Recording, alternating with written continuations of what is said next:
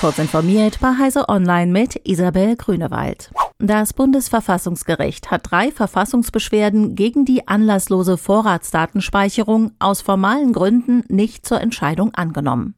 Der Europäische Gerichtshof habe im September 2022 entschieden, dass eine allgemeine und unterschiedslose Vorratsdatenspeicherung dem Unionsrecht widerspricht. Sie dürfe daher innerstaatlich nicht angewendet werden, geht aus der Entscheidung des Bundesverfassungsgerichts hervor. Das Gericht habe mit seiner Entscheidung noch einmal unterstrichen, dass das Gesetz zur Vorratsdatenspeicherung keine Rechtswirkung mehr entfaltet und nicht mehr angewendet werden kann, erklären die Bürgerrechtler von Digital Courage.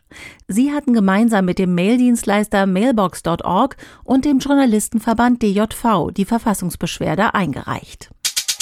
United Internet will in den kommenden Monaten den schleppenden 5G-Netzaufbau seiner Tochter 1 und 1 forcieren und plant dafür mehr Geld ein.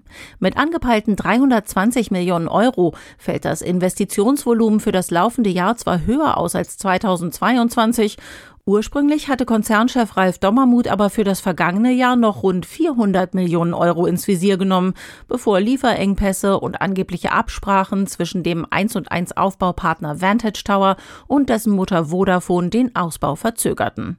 Aus der angepeilten Summe wurden dann nur 250 Millionen Euro.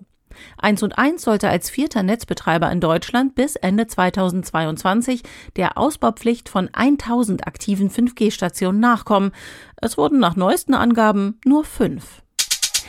Bosch E-Bike Systems hat ein Update herausgebracht, das die Navigationsfunktion von Boschs smartem System für E-Bikes deutlich verbessert. Dazu müssen sowohl das System des E-Bikes als auch die Flow-App aktualisiert werden.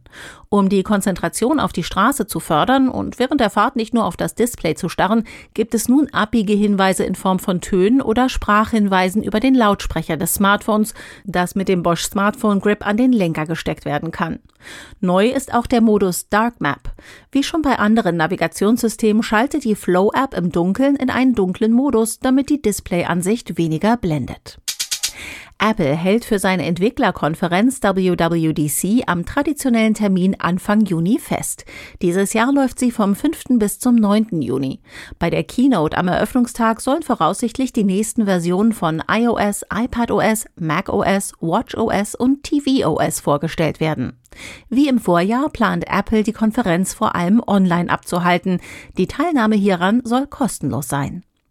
Diese und weitere aktuelle Nachrichten finden Sie ausführlich auf heise.de.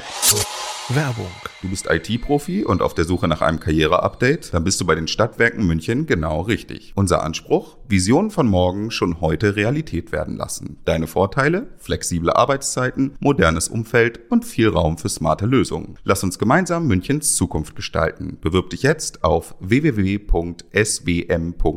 slash IT